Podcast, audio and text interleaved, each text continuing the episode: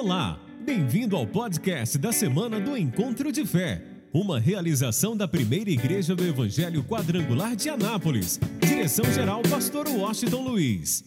1 Reis, capítulo 17, versículo 8, com o tema A visão de Deus. Então veio a ele a palavra do Senhor, dizendo: Levanta-te e vai a Serepta, que é de Sidom, e habita ali Eis que eu ordenei ali a uma mulher viúva que te sustente. Então ele se levantou e se foi a Serepta. E chegando à porta da cidade, eis que estava ali uma mulher viúva apanhando lenha. E ele a chamou e lhe disse: Traze-me, peço-te, numa vasilha um pouco de água que beba. E indo ela a buscá-la, ele a chamou e lhe disse: Traz-me agora também um bocado de pão na tua mão. Porém ela lhe disse: Vive o Senhor teu Deus, que nem um bolo tenho, senão somente um punhado de farinha numa panela e um pouco de azeite numa botija. E vês aqui, apanhei dois cavacos e vou prepará-lo para mim e para o meu filho, para que comamos, para que o comamos e morramos. E Elias lhe disse: Não temas, vai e faze conforme a tua palavra. Porém, faze disso primeiro para mim um bolo pequeno e traze-mo para fora. Depois farás para ti e para teu filho, porque assim diz o Senhor, Deus de Israel. Olha que lindo, gente. Porque assim diz o Senhor, Deus de Israel: a farinha da panela não se acabará, e o azeite da botija não faltará, até o dia em que o Senhor dê chuva sobre a terra. E foi ela e fez conforme a palavra de Elias, e assim comeu ela e ele e a sua casa muitos dias. Da panela, a farinha se não acabou, e da botija, o azeite não faltou, conforme a palavra do Senhor que falara pelo ministério de Elias. Diga um amém. Olhe para mim agora e preste bastante atenção. Enquanto a gente está muito focado no presente, e outros até aprisionados ao passado, não conseguem esquecer as coisas que ficaram para trás. Outros estão ligados ao presente, muitas vezes até sendo envolvido pelas circunstâncias, e talvez seja na vida dessa pessoa um tempo de crise, um tempo de lutas, de adversidades, de problemas, de doenças, de dores, de angústias, de problemas na família, de problemas na área financeira, Deus é diferente. Deus já enxerga o amanhã. Deus já vê o amanhã. A visão de Deus está muito ligada ao amanhã. Isso é tão real que eu quero voltar um pouquinho só para você entender. O Apocalipse diz, o próprio Senhor Jesus diz que ele é o cordeiro que foi morto antes da fundação do mundo. Só para você entender, quer dizer, antes que houvesse céus e terra, a visão de Deus já era para o amanhã.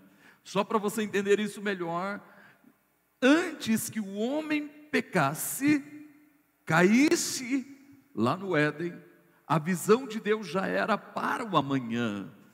Deus já abrira uma porta que ninguém pode fechar, que é, na verdade, Jesus, ele disse: Eu sou a porta. E a gente vai observar uma coisa interessante nesse caso, algo que me chamou a atenção. Olha como é que Deus trabalha, como é que Deus age. A nação de Israel em pecado, em iniquidade, e na verdade Deus levanta o profeta Elias para combater Acabe, Jezabel e o pecado que dominava toda a nação. E praticamente nós encontramos aí no contexto, quando o profeta Elias, uh, procura Acabe. E como profeta de Deus, ele diz: Olha, escute aqui, ó Acabe. Segundo a minha palavra, não vai chover. Olha só a autoridade do homem de Deus. Segundo a minha palavra, não vai chover. E ficou três anos e meio, segundo a palavra do profeta Elias, sem chover. Não caiu orvalho, não choveu. E Deus é tão. Deus está olhando o presente e o amanhã, e Deus tem os seus propósitos. Deus chega para o profeta Elias e diz assim: Olha, eu quero que você vá para o ribeiro de Querite. Você vai montar acampamento lá, porque lá no ribeiro de Querite já estava existindo uma crise e principalmente o profeta Elias estava sendo perseguido por Acabe, por Jezabel. Depois da palavra profética que liberou, combatendo, na verdade, a iniquidade que havia em Israel e Acabe e Jezabel. Aí praticamente ele começa a ser perseguido. Deus diz: Olha, fica tranquilo, você vai se acampar no, é, junto ao ribeiro de Querite. Eu vou te sustentar. Eu acho que você talvez não entendeu ainda, então deixa eu te explicar melhor. Em tempos de crise, Deus vai te sustentar. Em tempo de adversidades e dificuldades, Deus sempre irá te sustentar. Tem gente de Deus aqui? Tem filhos de Deus aqui? Deus suprirá todas as suas necessidades. E a gente encontra que ele se acampa junto ao ribeiro de Querite. E Deus diz: Olha, fica sabendo que eu vou te sustentar como? De manhã e à noite eu vou enviar os corvos e eles vão trazer carne e pão. Olha só. Elias recebe a palavra, toma posse dela monta, monta acampamento no ribeiro de Querite. E no primeiro dia que ele montou o acampamento, ele tinha água, mas faltava o alimento. Quando ele levanta de manhã, no primeiro dia, ele ergue os seus olhos logo de manhã. Que lindo, gente. E o que é que ele vê? Os corvos de Deus chegando. Sabe, por isso que a gente precisa entender. Eu não sei qual é a crise que você está enfrentando, passando, qual é a luta, qual é a adversidade, mas tudo que você precisa fazer é levantar os seus olhos. Não olhe para as circunstâncias, porque o Deus ajudador está presente na tua vida. O Deus provedor está presente na tua vida.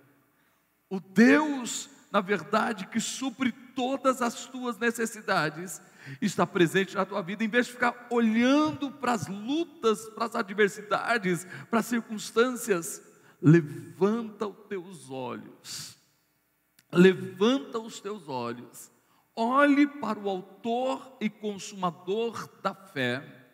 Olhe para Jesus, porque nele, na pessoa amada de Jesus, levanta as tuas mãos bem alto e diga: Todas as minhas necessidades serão supridas. Usa a tua fé e diga como guerreiro, como alguém que crê, diga: Todas as minhas necessidades serão supridas. Então celebre ao Senhor de toda a tua vida, de todo o teu coração. Que lindo! Ele levanta os seus olhos quem é que vem lá?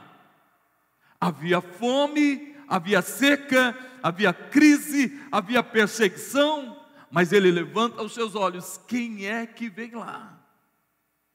Os corvos de Deus. Eu tenho uma notícia para você.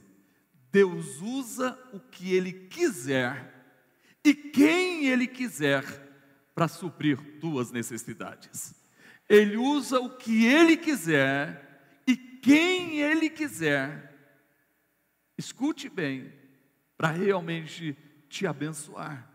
Tudo que você precisa é levantar os olhos, olhar para cima, e Jesus disse: se você crer, você verá a glória de Deus. Que lindo! Ele levanta os olhos em tempo de crise, de seca. Primeiro, havia o ribeiro de Querite para matar a sua sede. Em tempos de crise, o rio de água viva flui dentro de você. O Espírito Santo, o ajudador, está presente na tua vida.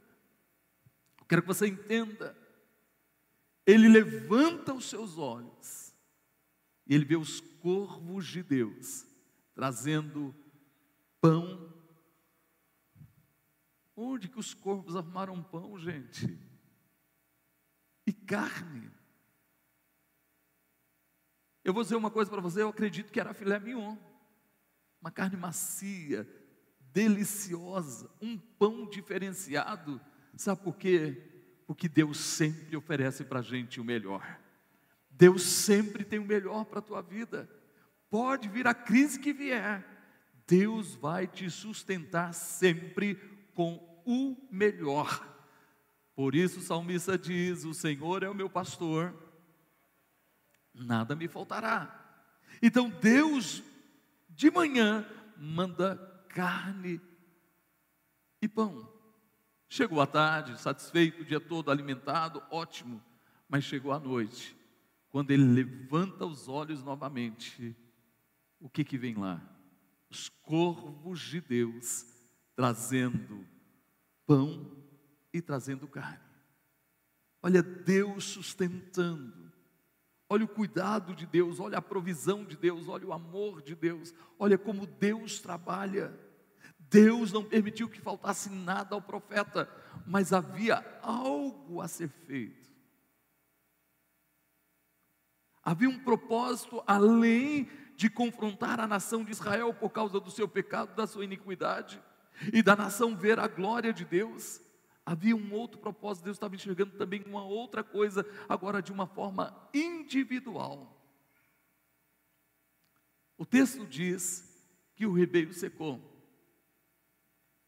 E Deus chega para o profeta Elias e diz assim: Olha, eu quero que você vá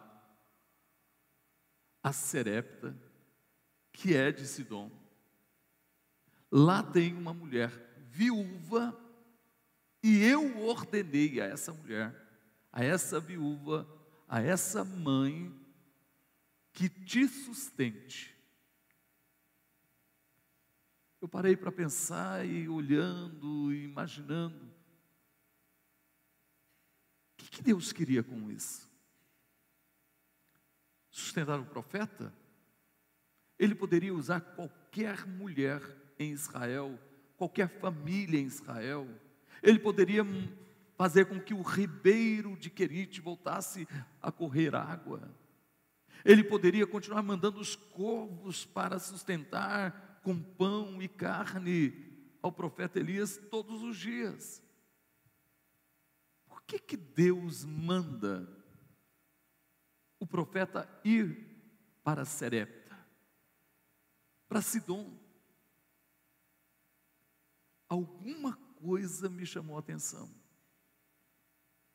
Deus, olha como Deus é maravilhoso. Deus, havia algo na vida dessa mulher, dessa mãe, dessa viúva, que atraiu Deus, que atraiu realmente a ação de Deus a favor dessa mulher. A razão do profeta ir a Sidom, ir a Serepta, é porque Deus queria fazer algo na vida dessa mulher. Especificamente na vida dessa mulher, porque não houve ninguém, nenhuma mulher, nenhuma família que atraísse a Deus. Não houve em Israel ninguém que atraísse a Deus como essa viúva de Serepta. Olha como Deus enxerga lá na frente. Deus sabia o que aquela mulher estava enfrentando e o que ela iria enfrentar. Então, quero que você entenda que Deus é assim, a visão de Deus. Ele sabe o que você está passando, Ele sabe o que você vai passar. Escute bem, e Deus, realmente tudo que Ele quer é que você atraia a glória dEle, a presença dEle, o agir dEle, o mover dEle de uma forma especial. Então Ele sabe o que vai acontecer amanhã, e Deus já providenciou para você a tua vitória, a tua bênção e o teu milagre. Quem crê, celebre ao Senhor.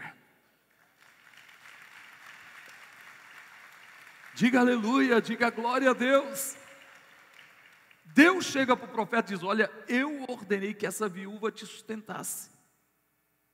Ele agora sai e faz uma viagem até Serepta, em Sidom. Ele nunca tinha visto aquela mulher, não a conhecia. Aquela mulher não conhecia o profeta Elias. E quando ele vai entrando na cidade, ele observa, ele vê uma mulher. É tão interessante que essa mulher não era rica. Nota-se que era uma mulher que não tinha muitos recursos. Imagina com a crise que estava acontecendo. Ela não tinha uma dispensa reservas. Ela não tinha muitos recursos. E a prova é que na entrada da cidade o profeta enxerga essa mulher, que Deus havia enxergado algo nela que atraísse a ação de Deus a seu favor. Essa mulher estava pegando lenha, catando lenha. Aí o profeta chega para ela e diz assim: Olha, ela tentando pegar alguns gravetos, trabalhando. O profeta chega para ela e diz assim: Você pode me ceder um pouco de água? A escassez de água era real. É tão interessante que você nota que uma das coisas que atraiu que essa mulher atraiu Deus é a sua generosidade. Ela não pensou duas vezes, viu que era um viajante, não conhecia, ela foi tão hospitaleira que ela foi lá e trouxe água, e a água estava escassa. Eu não sei que distância ela tinha que andar para pegar água, para buscar água, mas ela serve o profeta. Aí quando ela chega com a água, ele diz assim: Agora eu gostaria que você fizesse, desse algo para comer. Prepara um bolo para mim. Aí sou, meu Senhor. Está vendo? Eu peguei dois gravetos. Eu tenho um pouquinho de farinha na panela e um pouco de azeite na botija eu vou preparar a última refeição. Aí aquela mãe diz assim, que era viúva, diz assim: Olha, eu e o meu filho vamos comer, e depois a gente vai morrer, não tem mais nada. Olha só o cuidado de Deus, Deus enxergando essa situação na vida dessa mulher. Deus providenciou o profeta para fazer uma longa viagem até Serepta para abençoar uma mãe, uma viúva, uma mulher que tinha um coração que atraiu a ação de Deus a seu favor. Aí o profeta diz: Ok, olha só para você entender, ok, faça isso, o que você tem que fazer, mas primeiro, primeiro, você vai fazer um pequeno bolo para mim.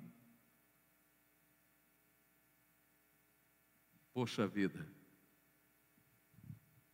Você imagina essa mulher olhando para o profeta? Ou como eu e você agiríamos? Primeiro você vai fazer um bolo para mim. Depois, um pequeno bolo para mim, depois você vai fazer para você e para o teu filho. Escuta isso. Você pode observar que, já adiantando o que Deus está nos ensinando, o que vai acontecer na nossa conferência profética, Vitória Financeira, ele estava ensinando um princípio para aquela mulher. Na verdade, dois princípios. Número um, que o reino de Deus tem que vir em primeiro lugar. E as demais coisas vos serão o quê? Acrescentadas. Primeiro princípio. O reino de Deus em primeiro lugar. Primeiro, lá estava o profeta de Deus, Deus havia ordenado, e Deus disse: Essa mulher vai te sustentar. Essa viúva vai te sustentar. Ele disse: Então, primeiro você vai fazer para mim. Então, ela estaria abrindo mão, e primeiro ela iria investir no profeta, no homem de Deus, no reino de Deus. Segundo, ele estava ensinando um outro princípio, o princípio da semeadura. Porque quem planta, colhe. O reino em primeiro lugar e o poder da semente, quando é plantado em boa terra, quando é plantada no reino. Aí simplesmente, escuta isso, diz o texto que, que ela tomou posse da palavra, porque depois de dar esses dois princípios, ele libera uma palavra profética para a mulher. Ele diz: Olha, eu quero te dizer que a farinha da panela não vai se acabar, e o azeite da botija não irá faltar. Mais uma coisa que a gente nota, por que Deus vai, manda o profeta à casa da viúva de Serepta. Porque essa mulher, mesmo não conhecendo a Deus, mesmo não conhecendo o profeta, mas ela recebeu a palavra que fora liberada.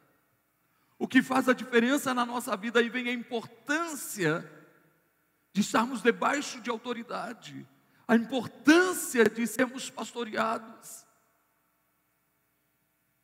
Porque quando alguém vem à igreja se alimenta e recebe a palavra, e Deus está olhando exatamente para isso, eu quero que você entenda, naturalmente, a palavra liberada sobre a vida dessa pessoa se torna uma palavra viva, uma palavra que tem efeito, uma palavra que vai se movimentar na vida dessa pessoa, de tal forma que a sua história e a sua vida será mudada.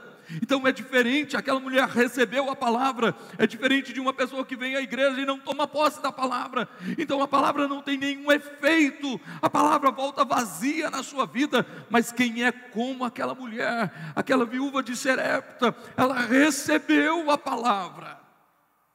Ela tomou posse dela e quando o profeta diz, ela entendeu a palavra, a importância de investir em primeiro lugar no reino de Deus, a importância de semear no reino de Deus, ela recebeu a promessa e crendo na promessa, Deus estava dizendo: Eu vou mudar a tua história. Não, acho que você não entendeu. Quando você toma posse da palavra, Deus muda a tua história. Vou repetir: Deus muda a sua história, a sua vida não será mais a mesma. É tão interessante que ela recebeu a palavra, ela não questionou, não falou mal do profeta, não falou mal do homem de Deus, não falou, ela não abriu a boca para falar, ela recebeu a palavra, ela entendeu o princípio do reino, do reino de Deus em primeiro lugar. O princípio da semeadura, ela foi lá, preparou o pequeno bolo para o profeta. Parece que não tinha mais, tinha um pouquinho de farinha e um pouquinho de azeite. Parece que tinha acabado. Ela leva ao profeta, ao profeta o bolo. O profeta come, enquanto o profeta está comendo, ela volta lá. Que lindo. E quando ela olha na panela, a farinha não acabou. Quando ela olha na botija, o azeite não faltou. Deus, na verdade, a morte, a crise ia dominar aquela casa, mas alguma coisa atraiu Deus para aquela casa. E Deus olhou para o amanhã daquela mulher, viu que ela era uma mulher diferenciada e que a crise estava iria seria instalada na casa dela e Deus providencia na sua visão, providencia o profeta a fazer uma longa viagem, ir a Serépita, a Sidom, para mudar a história daquela mulher naquela crise. E diz a palavra que enquanto não choveu, a farinha da panela não acabou e o azeite da botija não faltou. Esse é o Deus que provê as nossas necessidades. Mas Deus olhou mais além, por isso ele enviou o profeta, não era só para aquele momento, não era apenas para uma palavra liberada naquele momento que a mulher tomou posse. Deus sabia que a morte continua, continuaria sondando a casa dela. Durante todo o tempo que não houve chuva, não faltou alimento, porque a palavra estava lá, porque o profeta de Deus estava lá, porque ela plantou uma semente. Imagina como ela foi ensinada, discipulada, orientada pelo profeta. Mas mesmo tendo a presença do profeta, tendo a bênção de Deus, o filho fica doente. E veio uma coisa que ela jamais imaginou que ia acontecer com o filho. Antes ela pensou que os dois iam morrer porque não tinha fome. Mas o filho ficou doente e o texto diz que o filho morreu. Deus sabia que a crise e a morte estava sondando a casa daquela viúva de Serepta. Deus enxergou lá na frente. Deus providenciou tudo, preparou tudo para que o profeta fosse Deus queria mudar a história daquela viúva. E Deus providenciou o profeta para ir à casa dela. Primeira crise, a crise da fome, das necessidades básicas para sobreviver. Deus usa o profeta para liberar uma palavra profética e a história mudou. Mas a, a jornada continuou, veio a segunda crise. O filho ficou doente. Ela até questiona e diz ao profeta: Você trouxe à minha memória a minha iniquidade, os meus pecados, por isso está acontecendo isso. Aí o profeta, olha só, aí o profeta, gente, vale a pena congregar, vale a pena. O profeta diz assim: Me dá teu filho eu vou fazer uma intercessão. O filho morto. Sabe, quando você con con congrega, você faz parte de uma congregação, além de ser alimentado pela palavra. Nós temos uma equipe de intercessão que ora constantemente por você. Quando você congrega, eu não oro por você só às 18 ou às 23 horas, quando a gente está tá aí ao vivo orando por todos todo o tempo. Nós, os pastores, temos uma cobertura de oração por sua vida. Imagina uma pessoa que não congrega, não tem intercessor, não é pastoreado. Aquela mulher tinha um pastor que falou: Me dá aí, eu vou interceder por você. Fica de pé, por favor. Deus sabia disso e Deus envia o pastor. Escuta. Olha que lindo, gente. Aí ele pega o filho daquela viúva nos braços e leva para um quarto separado. E ele se deita sobre o menino. Se deitou literalmente sobre o menino, rosto no rosto, mãos nas mãos, braços nos braços. Escute só. Fez uma vez, intercedeu uma vez, nada aconteceu.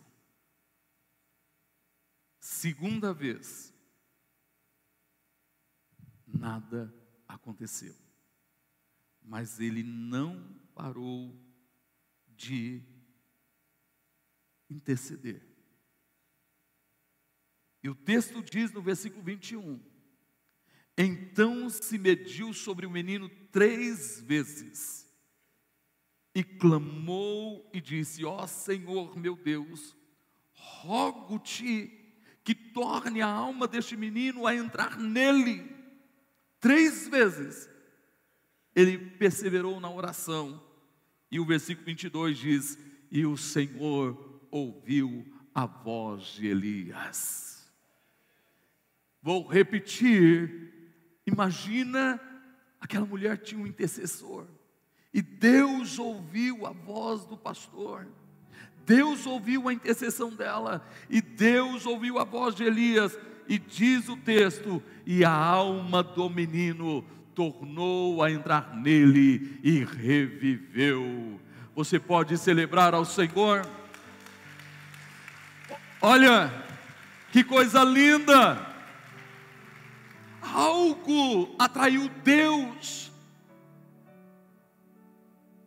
Uma mulher que nem israelita era, que não fazia parte do povo de Deus e que não conhecia Deus e nem conhecia o profeta, mas algo atraiu Deus.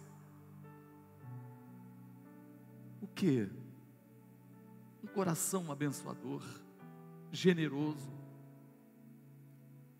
coração pronto para receber a palavra e obedecer a palavra. E Deus manda o profeta, sabendo que ia acontecer. Olha a visão de Deus. Deus sabia o que ia acontecer. Deus diz: Eu quero mudar a história dessa mulher. Não, você não está entendendo. Deus sabe o que vai acontecer, mas Deus está dizendo: Eu vou mudar a tua história. Sabe por que você está aqui hoje? Porque Deus quer mudar a tua história.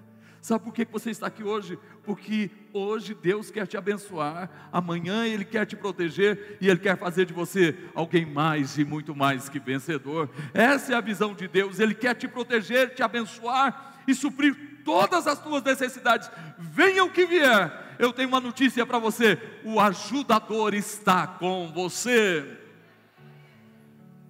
Ele não te deixa. E trouxe vida aonde havia morte. O Deus da vida está aqui nesta manhã. Está com você. Feche os seus olhos, coloque as duas mãos na altura do peito. Pai, eu creio em Ti. Eu creio em tuas promessas, creio na tua visão. A tua visão é abençoar a todos, abençoá-los em todas as áreas. Como o Senhor olhou e viu o que iria acontecer na vida daquela viúva, o Senhor providenciou uma saída, enviou o profeta para mudar aquele quadro que estava pintado quadro de sofrimento, de dor e de morte, para um quadro de provisão e de vida. Por isso, meu Pai, que isso aconteça na vida de todos, aqueles que estão aqui presentes, aqueles que fazem parte do nosso campus online, aqueles que depois estarão assistindo esse vídeo, que haja a bênção do Senhor de uma forma especial.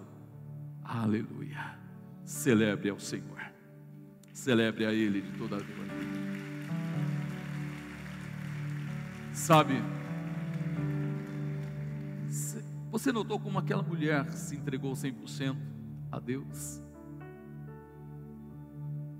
Ele providenciou uma saída para que a sua história fosse mudada, para que ele estivesse presente em tempo de crise.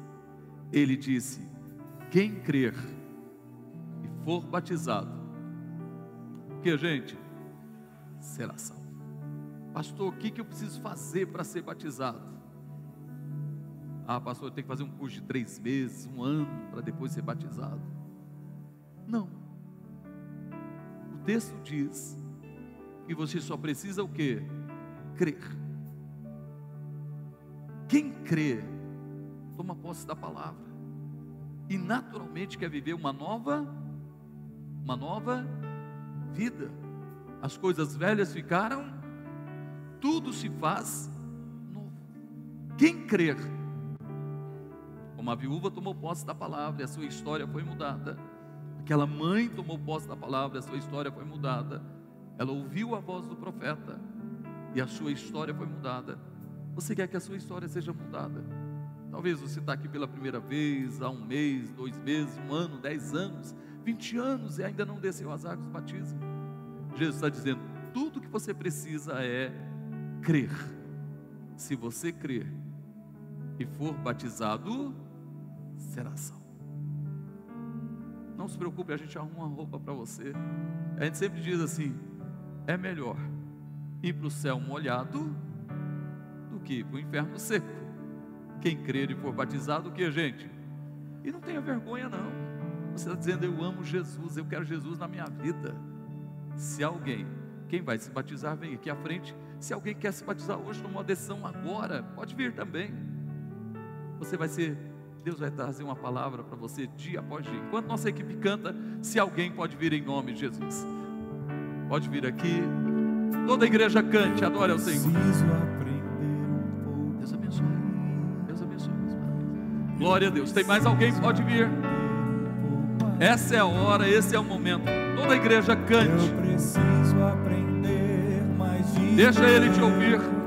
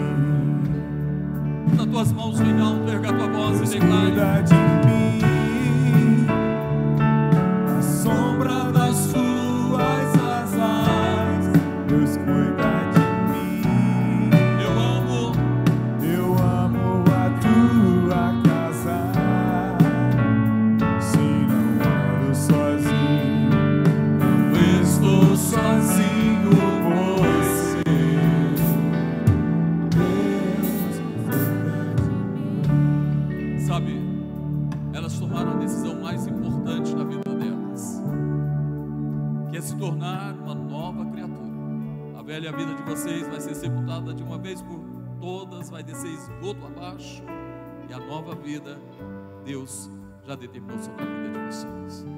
Hoje é dia de celebração. Enquanto elas estão descendo as águas do batismo, os anjos estão fazendo festa no céu. Porque é a única coisa que faz ter festa no céu é quando alguém nasce de novo, se torna uma nova criatura. É um pecador que se arrepende. Se você quer, ainda tem tempo, tá bom? Estenda as mãos, vamos orar. Pai, em nome de Jesus, nós oramos pelas tuas filhas que tomaram essa decisão de descer as águas do batismo. Pai, que se alguém aqui hoje que ainda não nasceu de novo, que eles também possam tomar essa decisão e se tornar em Cristo Jesus uma nova criação, nova criatura. Em nome de Jesus, que nada os amarre, que nada os impeça, os impeça em nome de Jesus para a glória de Deus. Pode se assentar? Se você quer, olha, preocupa não, a gente arruma uma roupa para você.